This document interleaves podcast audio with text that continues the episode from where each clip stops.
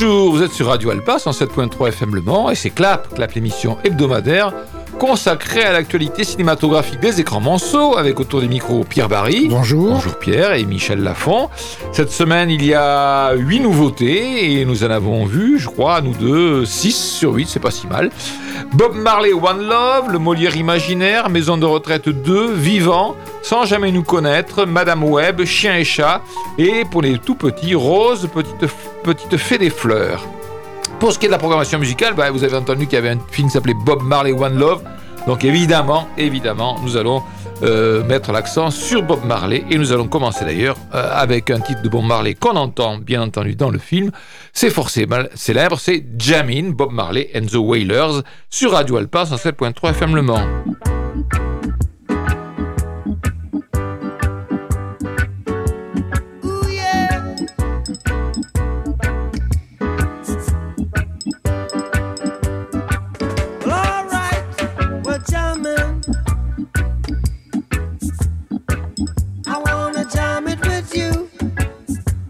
Pajama.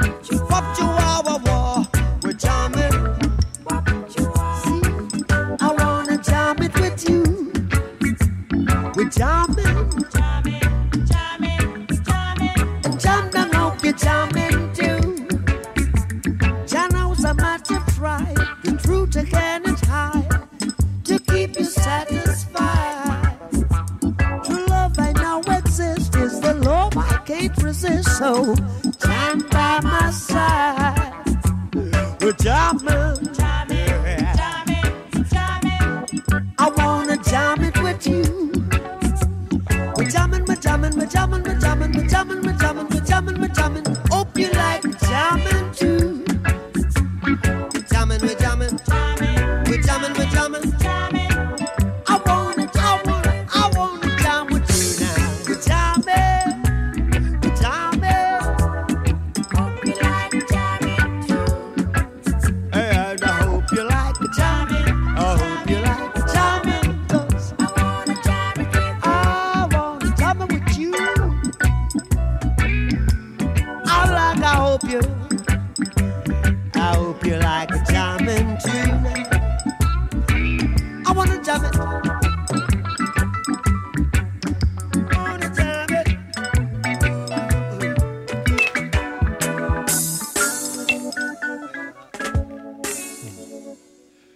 Bob Marley et les Wailers, un titre que l'on entend bien entendu dans Bob Marley One Love. Bob Marley One Love, c'est un film qui est proposé au Colisée, au Méga CGR, au Pâté Quinconce. Dans toutes ces salles, il y a des VO et des VF. Et les VO, il faut les chercher hein, parce que c'est pas les plus nombreuses. Les séances sont proposées en VO. C'est un film de Reynaldo Marcus Green, réalisateur, scénariste, producteur américain né en 83.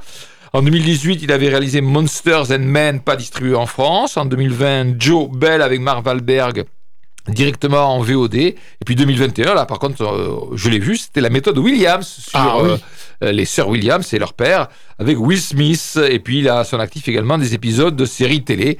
Pierre vous en dit plus sur ce film, donc euh, Bob Marley One Love. Durée 1h47. Synopsis Bob Marley One Love célèbre la vie et la musique d'une icône qui a inspiré des générations à travers son message d'amour et d'unité. Pour la première fois sur grand écran, découvrez l'histoire puissante de Bob Marley, sa résilience face à l'adversité et le chemin qui l'a amené à sa musique révolutionnaire. La revue de presse, vous allez le constater, n'est pas très enthousiaste. Seuls deux journalistes l'ont aimé. Le Figaro d'abord. La réussite de Bob Marley, One Love, tient aussi à la plongée qu'il offre dans la Jamaïque de la fin des années 70 au contexte politique explosif. Le Parisien, la narration est certes classique mais rythmée avec des allers-retours entre son enfance pauvre, sa rencontre avec Rita, la révélation du rastafarisme et cette période aussi tendue que riche où il se bat pour imposer la paix dans son pays et enregistrer pendant son exil à Londres l'album qui va faire de lui une star avec les tubes Jamming et One Love. Télé 7 jours avec Julien Barcillon. S'il n'évite pas toujours l'écueil de la géographie, ce biopic, produit par la famille du chanteur décédé en 81, brosse toutefois un portrait nuancé entre ombre et lumière de la star, dont on redécouvre l'aura fabuleuse et la dimension mystique. Eh bien, c'est tout pour ceux qui ont aimé, car euh, il y a beaucoup qui n'ont pas aimé. Je commence par le point. Quand les lumières se rallument au générique de fin, on sera bien en peine de cibler ce qu'il faut retenir de cet hommage à la fois respectueux et un peu creux. Nouvelle preuve de la difficulté du genre biopic à s'affranchir d'un cahier des charges encombrant dès lors que la famille est impliquée dans la production. Les échos, avec Olivier Debrine, Reynaldo Marcus Green signe un biopic sur Bob Marley, la star du reggae décédé précocement à 80, en 81 à l'âge de 36 ans. Son film n'échappe malheureusement pas aux conventions. Télérama avec Jacques Maurice, ce biopic du roi du reggae tente à ressembler à un catalogue d'événements. Rien ne manque, mais hélas, tout est survolé au point d'avoir négligé l'essentiel, la musique. Le journal du dimanche, dès les premières images, rien ne va. Des inrecuptibles avec Théorie Beton, l'apparition fugace du véritable Bob Marley à la fin du film, avec son visage sculpté, éternellement vieux et jeune à la fois, totalement habité, magnétique, achève de couvrir de ridicule les deux heures de panégyrique désincarné jusqu'à la moelle auquel on vient d'assister. Et enfin, Libération, avec l'élo Jimmy Battista, caricatural et propre, le biopic produit par la famille du chanteur confine au spot publicitaire avec un rasta universel au cœur gros comme ça. Donc le film est tout proposé au Colisée, au Méga CGR et au Pâté Quinconce, VO et VF. Euh, c'est un biopic ultra classique consacré donc à la vie de Bob Marley. Le film se concentre quand même surtout sur euh, trois années, semble-t-il, décisives dans la carrière du chanteur. C'est 76, 77, 78 et un petit peu 79. Avec toutefois quand même une série de flashbacks sur son enfance et ses débuts. Mais le film s'intéresse donc à l'année d'abord où il est victime d'un attentat dont il réchappe absolument par miracle dans le contexte de la Jamaïque de l'époque. Un pays en quasi-guerre civile entre deux partis politiques qui se disputent le sur l'île et en s'appuyant sur des gangs ultra-violents qui font régner la terreur. Puis, bah, c'est l'exil en Angleterre pour échapper à la situation donc à Kingston et les conditions de l'enregistrement de l'album qui se révélera mythique, l'album Exodus, avec la tournée triomphale en Europe qui le suit et aussi la découverte du cancer dont il mourra quelques années après. Et enfin, c'est le retour lui aussi triomphal dans son île natale. Le fils s'intéresse aussi à sa relation parfois orageuse avec sa femme Rita, euh, femme qu'il a connue euh, dans l'adolescence et son amour de toujours, depuis sa jeunesse. Et puis c'est aussi les relations avec son entourage, les musiciens, les producteurs, dont un qui va plus ou moins lui euh, piquer les sous. C'est un peu un classique ça. Hein et enfin, donc le film évoque longuement sa philosophie liée au mouvement Rastafari, mouvement non violent et mystique, quasi religieux. Ce mouvement. Bon, j'avoue que J'étais pas à l'époque euh, des faits un grand fan de reggae. Moi, j'étais plutôt branché disco. C'est la fin du disco, les années 70, 79. Hein. Mais je connaissais quand même les, grands succès de Marley. Donc, je dois dire que j'ai quand même appris pas mal de choses. Mais je doute que ce sera le cas des, fans de la première heure. Bon, alors si on apprend des choses, c'est déjà ça. Mais objectivement, le, le film est quand même bien lisse. Bob Marley y est présenté quasiment sans le moindre défaut, comme un apôtre désintéressé de l'amour universel entre les hommes, Alors certes, il, cesse de, il ne cesse de fumer de la ganja, hein, la marijuana, mais bon, c'est la philosophie Rasta qui veut ça. Il est toujours souriant, toujours cool, alors que bon, en m'étant renseigné un petit peu après avoir vu le film, j'ai lu quelques quelques articles. Il n'était pas forcément tout le temps cool, et il n'était pas tout le temps souriant. Et alors euh, aussi là, à la fin, on voit, alors on apprend qu'il est mort à 36 ou 38 ans, je ne sais pas. Oui. Et eh ben, on peut voir la gueule qu'il a à 37-38 ans. Euh, je sais pas si c'est la ganja qui fait ça, mais il a vraiment pas la tête d'un gars qui a fait 37-38 ans. Enfin, bon, le film, c'est quand même l'occasion euh, de faire réentendre les principaux hits de la carrière de Bob Marley. Bon, donc c'est pas, c'est pas désagréable comme film, mais bon, c'est pas non plus euh, exceptionnel. Donc, si on est un vrai fan de Bob Marley, il faut le voir, mais sinon, bon, c'est pour apprendre des choses éventuellement.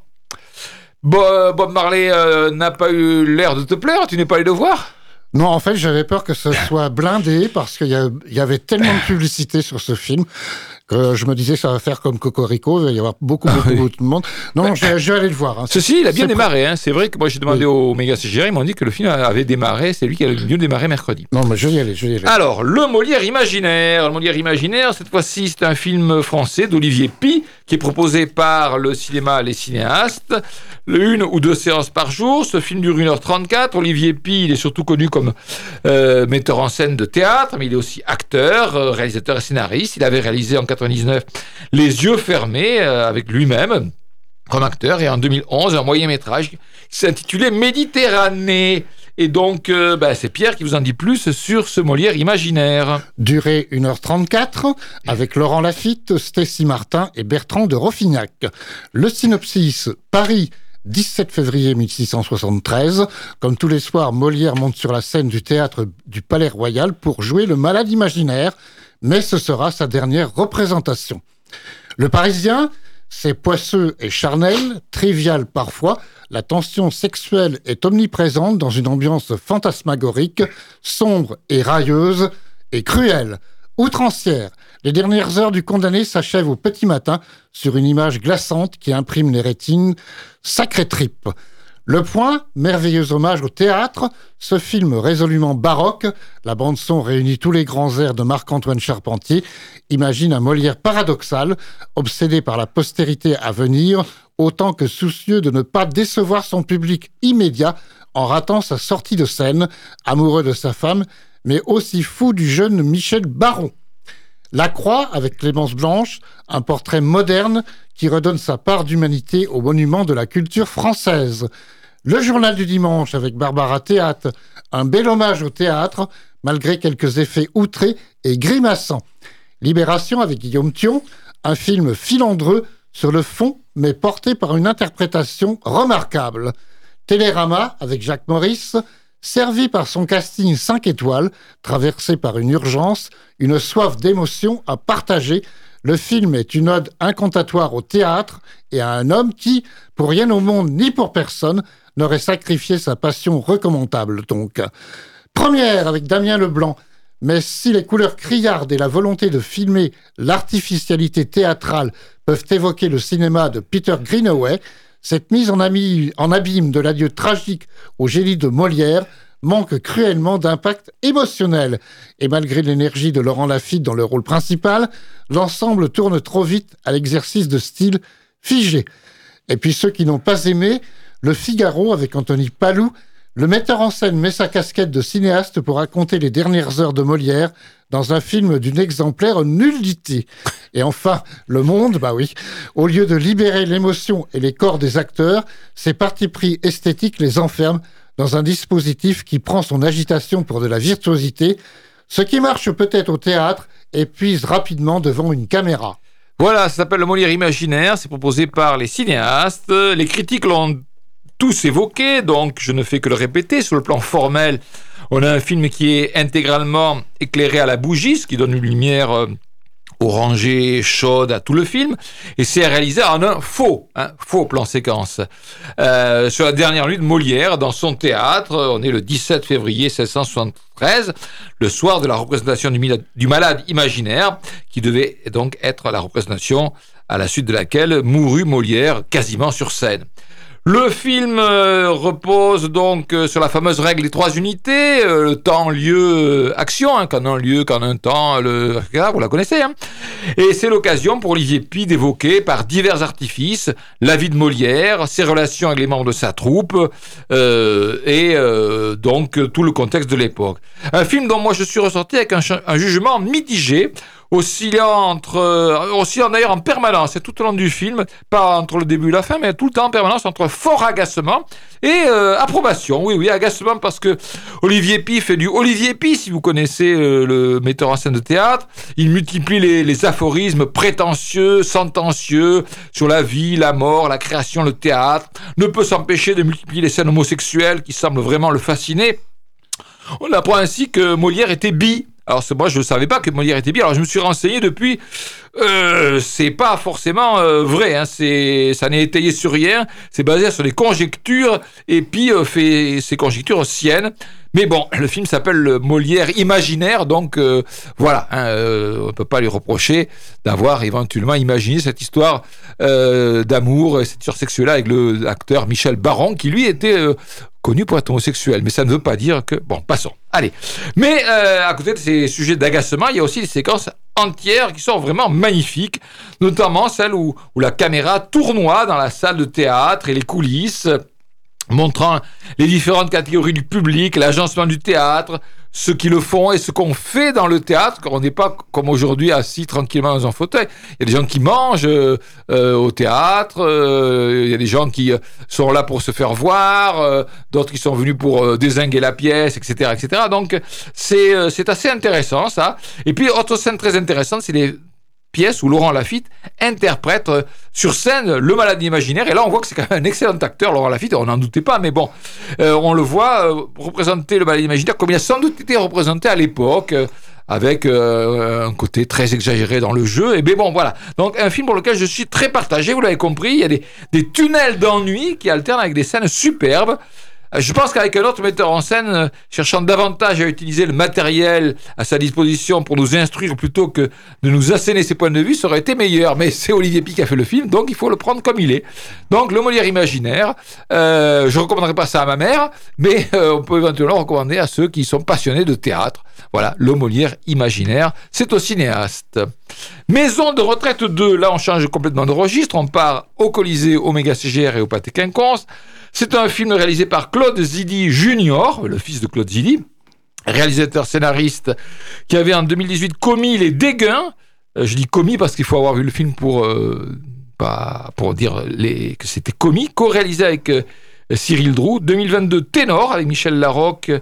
Et 2023, Les Déguns 2, euh, co-réalisé et co-commis donc avec Cyril Dreux. Alors, Les Déguns 2, je ne les ai pas encore vus hein, parce que c'est sorti euh, en 2023, donc c'est pas encore passé sur les chaînes de télévision. Mais je n'ai pas hâte de voir Les Déguns 2 après avoir vu Les Déguns tout court.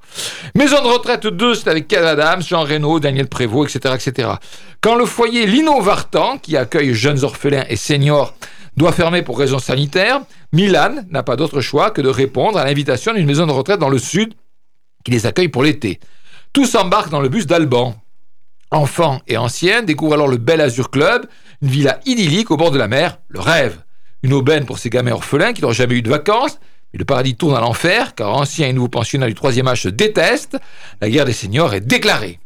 Voilà. Alors, le Parisien, qu'en pense-t-il? Eh bien, il déclare que c'est une comédie réjouissante, ponctuée de moments d'émotion et d'histoire d'amour, mais je confirme. Pierre Lun en première, si le film de Maison de retraite est un genre que la démographie promet un bel avenir, Kev et Claude Zilli Jr. ont aussi compris une chose essentielle. Les vieux ont un avantage décisif sur les jeunes pousses, ils ne se prennent plus au sérieux, n'ont plus rien à perdre, et dans Maison de retraite 2, pendant qu'on lui tient compagnie, le troisième âge prend un air de partie de plaisir. Télé 7 jours Julien Barcillon, après le carton du numéro 1, hein, 2 millions de spectateurs, Kev Adams privilégie la continuité à l'originalité, gag bon enfant et bon sentiment au service d'une dénonciation louable de la marchandisation cynique du grand âge. Frédéric dans Télérama, le récit, le récit ne fait que balancer du tout va bien au tout va mal et se perd en explications dès que l'intrigue risque de devenir plus compliquée. Un film complètement gaga. Eh bien, je l'ai vu, j'avais pas prévu de le voir et puis j'ai eu un créneau et donc je suis allé voir Maison de retraite 2 et cette suite est plutôt une bonne surprise, oui, plutôt une bonne surprise, mélangeant émotion et moments euh, drôles. On y retrouve donc Milan et les pensionnaires de la maison de retraite qu'il a créée, maison de retraite mêlant seniors pittoresques et jeunes orphelins. Tout ce petit monde est contraint pour des raisons de rénovation sanitaire trouver refuge dans une autre magnifique maison de retraite qui les accueille sur la côte d'Azur, mais les pensionnaires de cette dernière ne leur réservent pas, euh, aux pensionnaires de la première, euh, dans un premier temps, ne leur réservent pas le meilleur accueil. C'est le début d'une série d'aventures mêlant humour et émotion, donc. Alors bien sûr, beaucoup du film repose sur le talent de ses acteurs. Kev Adams y incarne un type attachant, profondément humain, mais on appréciera aussi la prestation de tous les autres acteurs, en particulier Jean Reno. Vraiment, Jean Reno survole le film, euh, s'auto-parodiant d'une certaine façon. Mais il y a aussi Liliane Rover, Amanda Lear, Enrico Macias, Michel Jonas, euh, euh, Daniel Prévost, etc., etc., euh, qui bénéficient tous de personnages plutôt bien écrits d'ailleurs, comme un scénario qui mélange qui ménage quelques jolies scènes, pleines de tendresse, avec même de jolies histoires d'amour. bon, puis il y a un minimum de fond aussi, hein, oui, oui, oui, un minimum de fond, qui donne un supplément à ce film euh, qui est avant tout une comédie feel good, hein, on est bien d'accord. Ce fond, c'est par exemple eh bien l'évocation de ces entreprises dont on a beaucoup parlé récemment, euh, genre Orpea, hein, par mhm. exemple, et euh, qui se font de l'argent sur les vieux et les mauvaises conditions d'accueil qui leur sont réservées dans les maisons de retraite. Mais il y a aussi allusion aux, normes, c'est très à la mode aussi, aux normes envahissantes et à ces organismes qui sont chargés de les appliquer. Bref, c'est une comédie populaire, une comédie populaire digne, hein, c'est pas du tout vulgaire, très sympathique, qui rend un hommage discret à ceux qui ont disparu par rapport au premier film, Mylène de Mongeau et aussi Gérard Depardieu, qui ne sont plus... Euh, alors, Mylène de Mongeau n'est plus de ce monde, Depardieu, lui, il est de ce jour de ce monde, mais il n'est pas dans le film pour une raison bien simple, c'est qu'il était mort dans le premier, je crois bien. Mhm. Donc Maison de retraite 2, c'est euh, un film populaire euh, à voir éventuellement au Colisée, au Méga CGR et au Pâté Quinconce. Allez, Hop, maintenant, retour à Bob Marley. Get up, stand up. Eh bien, c'est Bob Marley and the Wailers, toujours juste Radio Alpa, 107.3 FM Le Mans.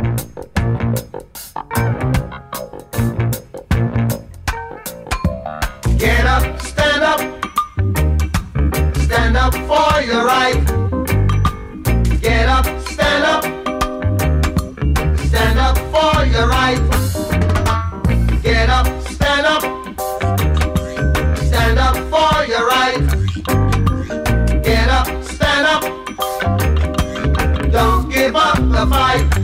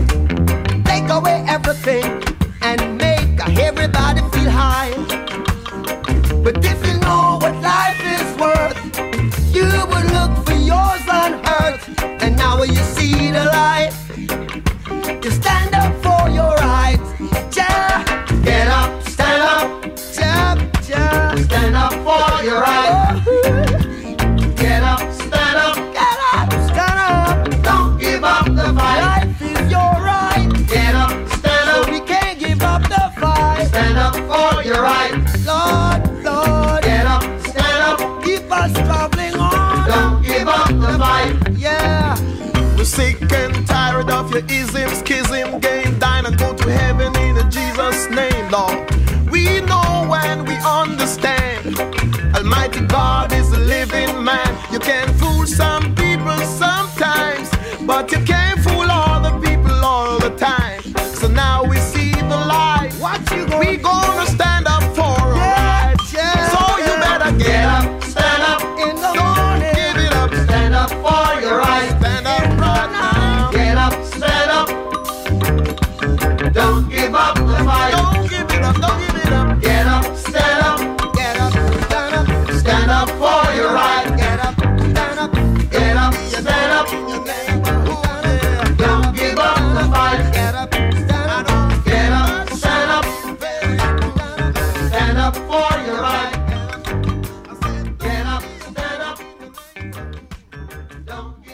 Get Up, Stand Up, Bob Marley and the Wailers, et bien entendu, on entend ce titre dans le film Bob Marley One Love.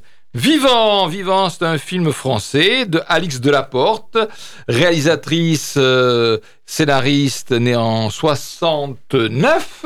Elle a réalisé des courts-métrages et puis en 2010 Angèle et Tony avec Clotilde M et Grégory Gadebois et 2014 Le dernier coup de marteau avec Clotilde M et Grégory Gadebois. Le film est proposé par les cinéastes avec euh, une ou deux séances par jour. Ça dure 1h23. Euh, non, pardon, ça dure, euh, oui, c'est-à-dire 1h23. Euh, Gabrielle, 30 ans, intègre une prestigieuse émission de reportage. Elle doit très vite trouver sa place au sein d'une équipe de grands reporters. Malgré l'engagement de Vincent, leur rédacteur en chef, ils sont confrontés au quotidien d'un métier qui change, avec des moyens toujours plus réduits face aux nouveaux canaux de l'information. Habités par leur passion pour la recherche de la vérité, leur sens de l'humour et de la solidarité, ils vont tout tenter pour retrouver la foi de leur début et se réinventer. Nathalie Dupuis, dans Elle, déclare que le film est fougueux et mélancolique. Le Parisien vivant rend un bel hommage à la profession de reporter, tout en portant un regard juste et lucide sur les contraintes du métier. Thierry Chasse dans Ouest France, Alix Delaporte raconte avec talent le déclin d'un monde. Pablo Patarin dans L'Humanité, le film s'enferme parfois dans les bons sentiments, parsemé de ralentis et de dialogues attendus qui viennent alourdir le propos.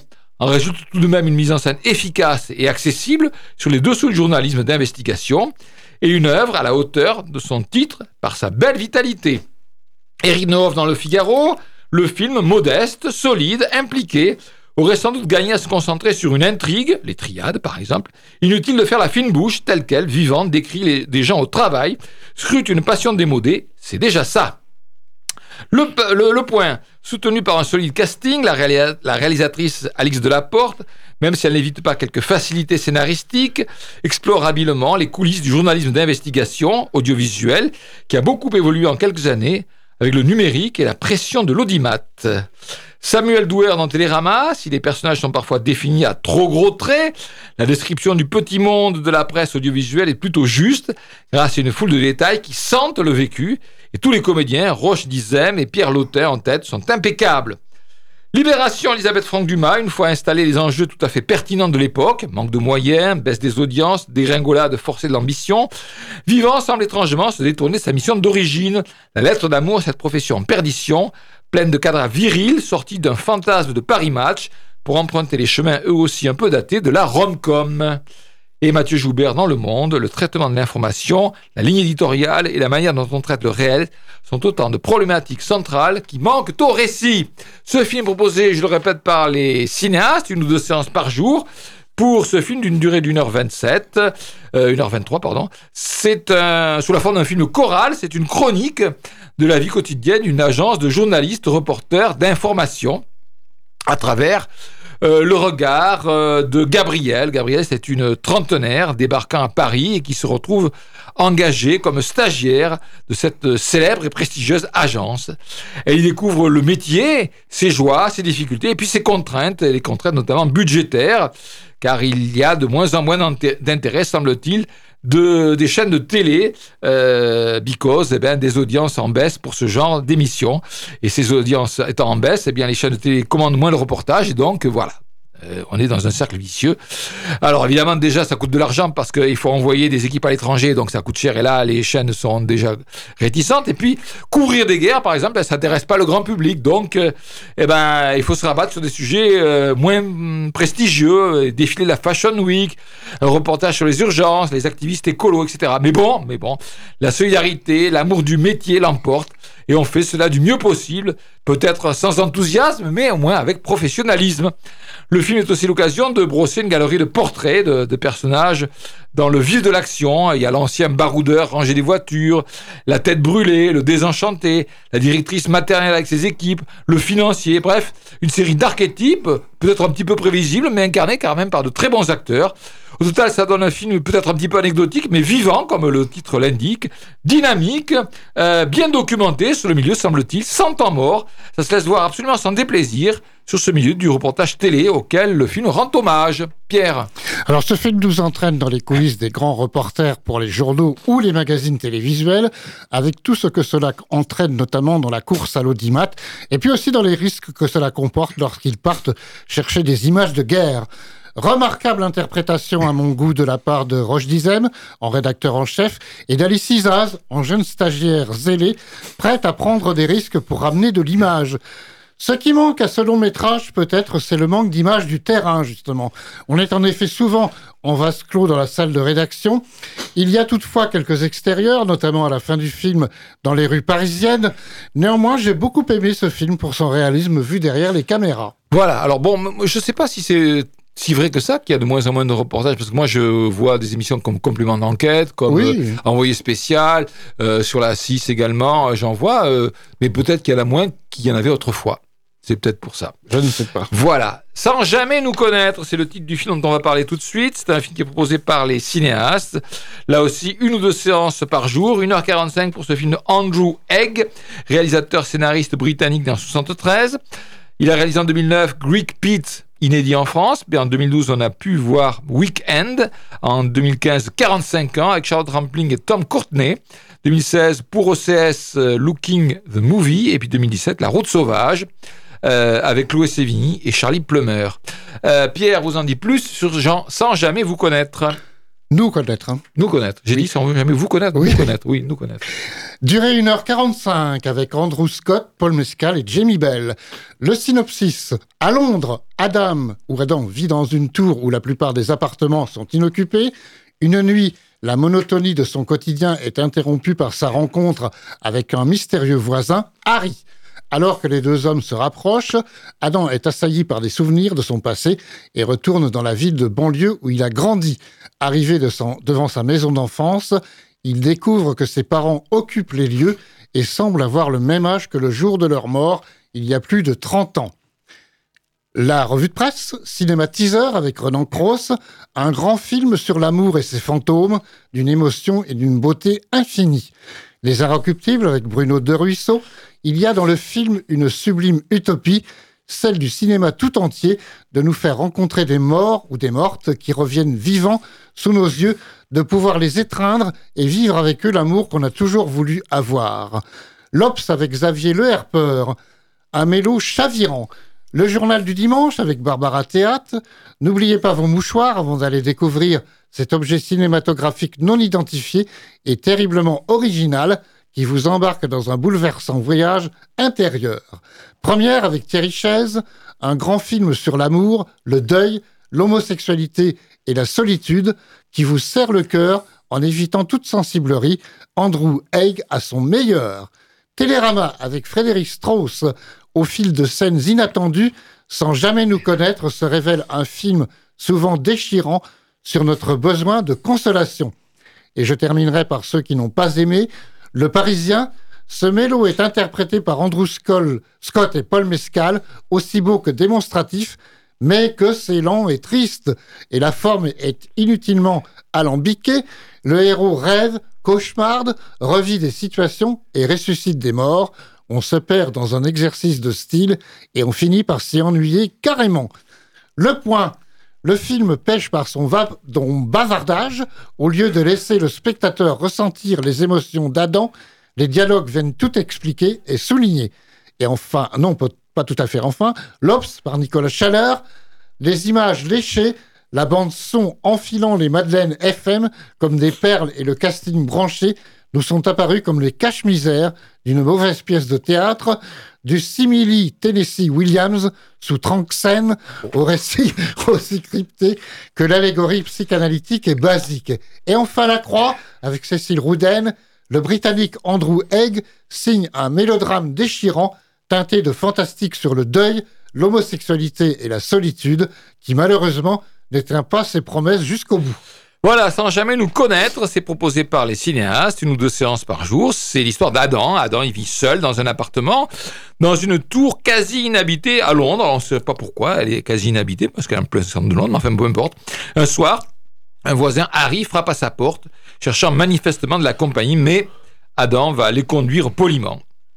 Quelques jours plus tard, eh ben, euh, Adam revoit euh, Harry, ils se rencontrent à nouveau, et là, comme une évidence, eh ben, ils deviennent très vite amants.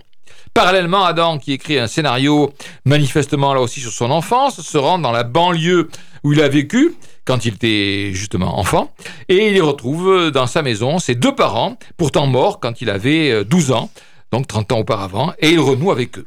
Voilà, comme ça, ça paraît un peu bizarre comme film. Oui, ben c'est un film qui met un certain temps à démarrer dont on ne voit pas bien euh, où il veut aller au départ, en tous les cas.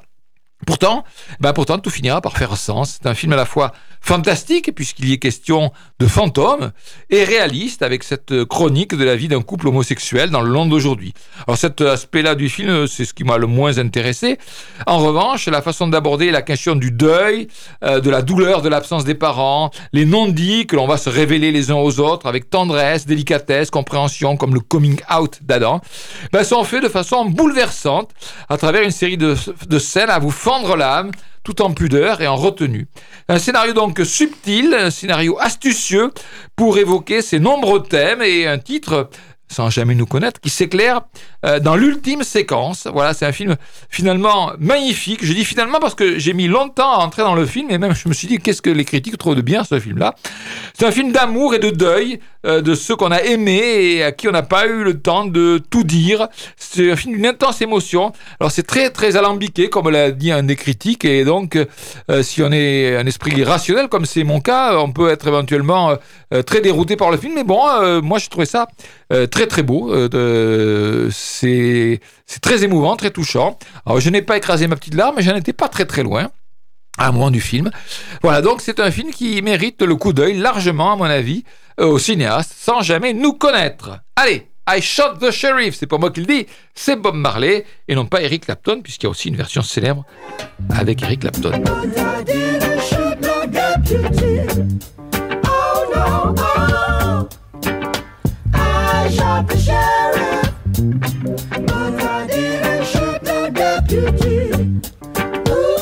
Woo!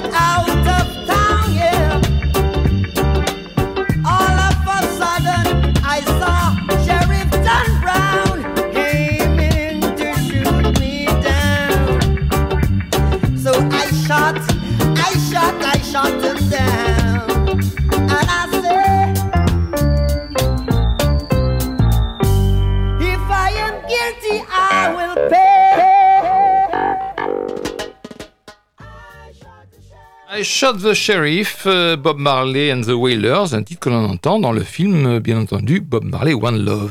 Madame Webb, Madame Webb, c'est un film de S.J. Clarkson, réalisatrice et productrice américaine. Elle a à son actif des réalisations de nombreux épisodes de séries comme Femme de footballeur, Life on Mars, Dexter, Dr House. Et puis elle avait réalisé, semble-t-il, aussi un long métrage qui s'appelait Toast avec Elena Bonham Carter et Freddie Highmore. Mais ça, ça me dit strictement rien. Son film euh, dure 1h57. Il est proposé au Colisée, au Méga CGR et au Pâté Quinconce. Il y a de la VO, mais là aussi, il faut aller la chercher. L'histoire Cassandra Webb est une ambulancière de Manhattan qui serait capable de voir dans le futur. Forcée de faire face à des révélations sur son passé, elle noue une relation avec trois jeunes femmes destinées à un avenir hors du commun, si toutefois elles parviennent à survivre à un présent mortel. Pas dire que la revue de presse soit très élogieuse pour le film. Écran large, Déborah Lechner. Attention, ceci n'est pas un exercice, mais bien un éboulement facturé plusieurs dizaines de millions de dollars. Fuyez sans vous retourner et réfugiez-vous dans n'importe quelle autre salle de cinéma, même celle qui passe Maison de retraite 2 ou Cocorico, ce qui n'est pas un compliment dans la bouche d'écran large. Première, Françoise Léger, sans goût ni odeur, Madame Webb a des airs de film de super-héros préhistoriques, comme s'il avait été enfermé pendant 20 ans dans un coffre-fort avant que quelqu'un n'ose l'en sortir. Eh ben, Télérama Madame Webb est un long métrage sans envergure au récit indigent et tissé d'évidence. Bah, j'avais prévu au départ d'aller éventuellement voir ce film, mais après avoir lu ces critiques-là, je me suis dit que 2h, 1h57 c'était beaucoup trop long, et donc j'ai fait l'impasse sur Madame Webb. Mais bon, après tout, euh, Madame Webb, vous pouvez le voir au Colisée, au Pâté Quinconce et au Méga CGR. Chien et chat, bah c'est pareil. Euh, Chien et chat, c'est au Méga CGR et au Pâté Quinconce. Je ne crois pas que ça soit au, Colisée. Je ne pense pas. Non, je vérifie. Non, ça n'y est pas.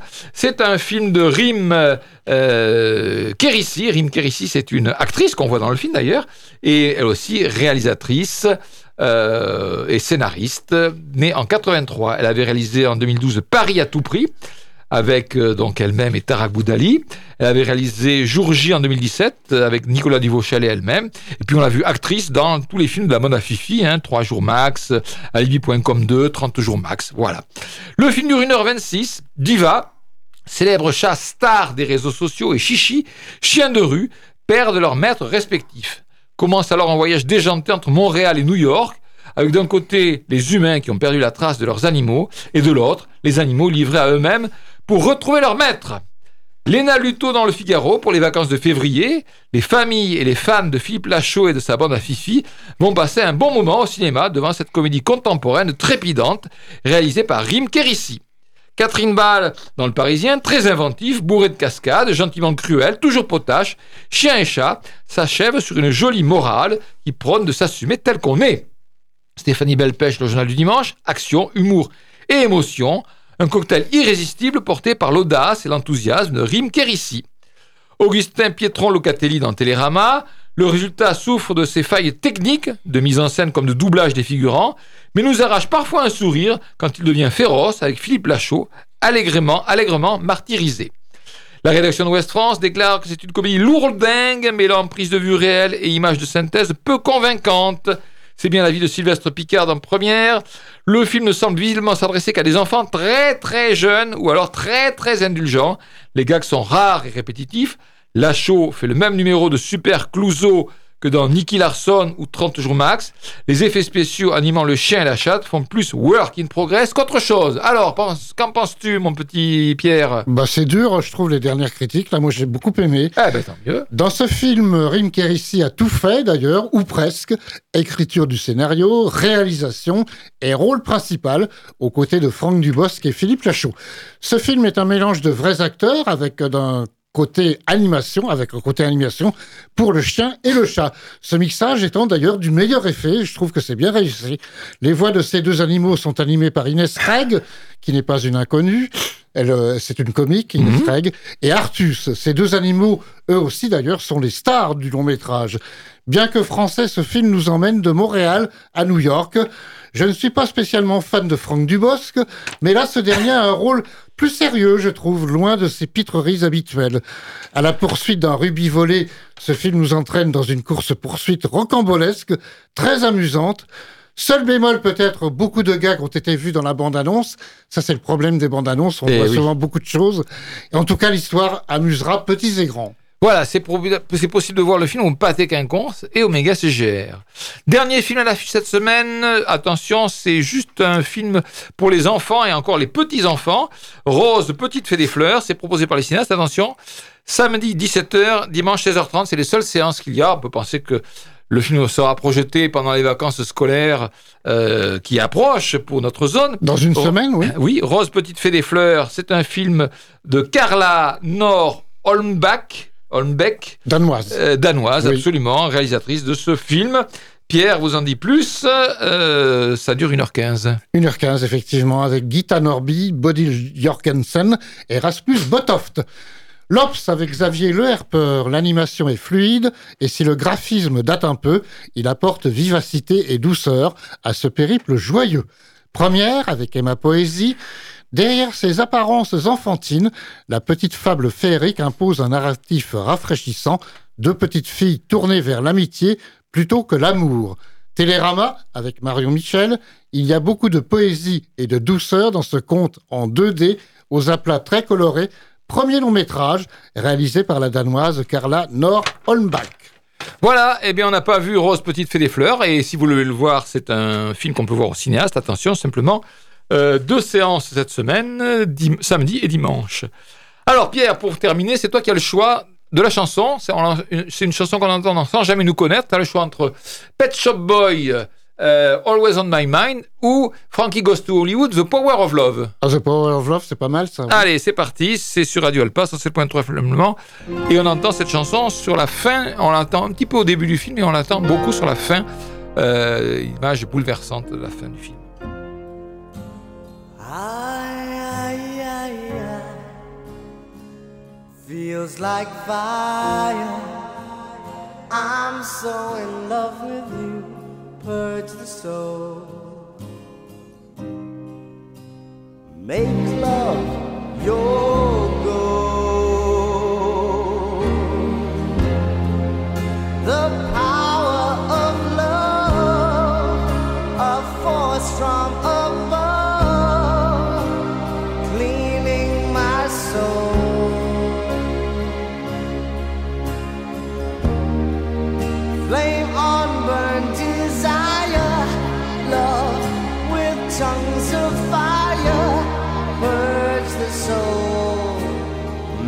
Love your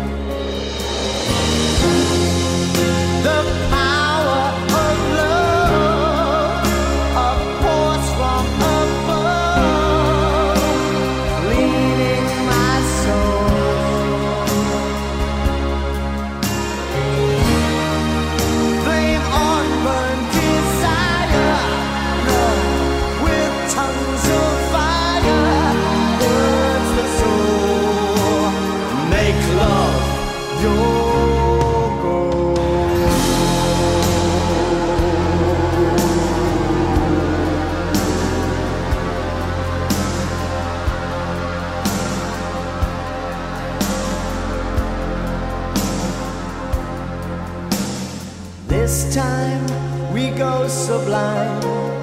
Lovers entwined, divine, divine. Love is danger, love is pleasure. Love is pure, the only treasure. I'm so in love with you, hurts the soul. Make love your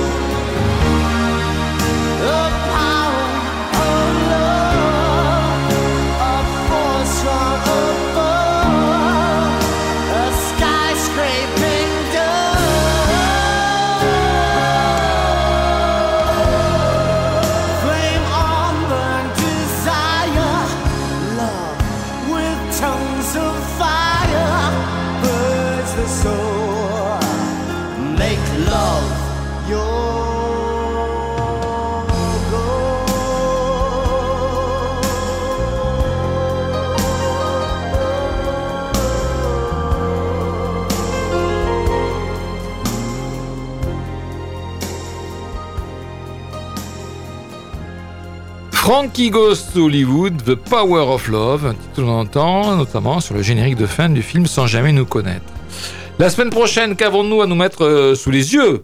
Euh, Eh bien, une, toute petite avant-première, et encore, je suis même pas sûr que ce soit une avant-première. C'est au pâté Quinconce dimanche euh, à 14h, Alerte rouge, un dessin animé, mais je suis pas certain que ça ne soit pas déjà sorti, cette affaire-là.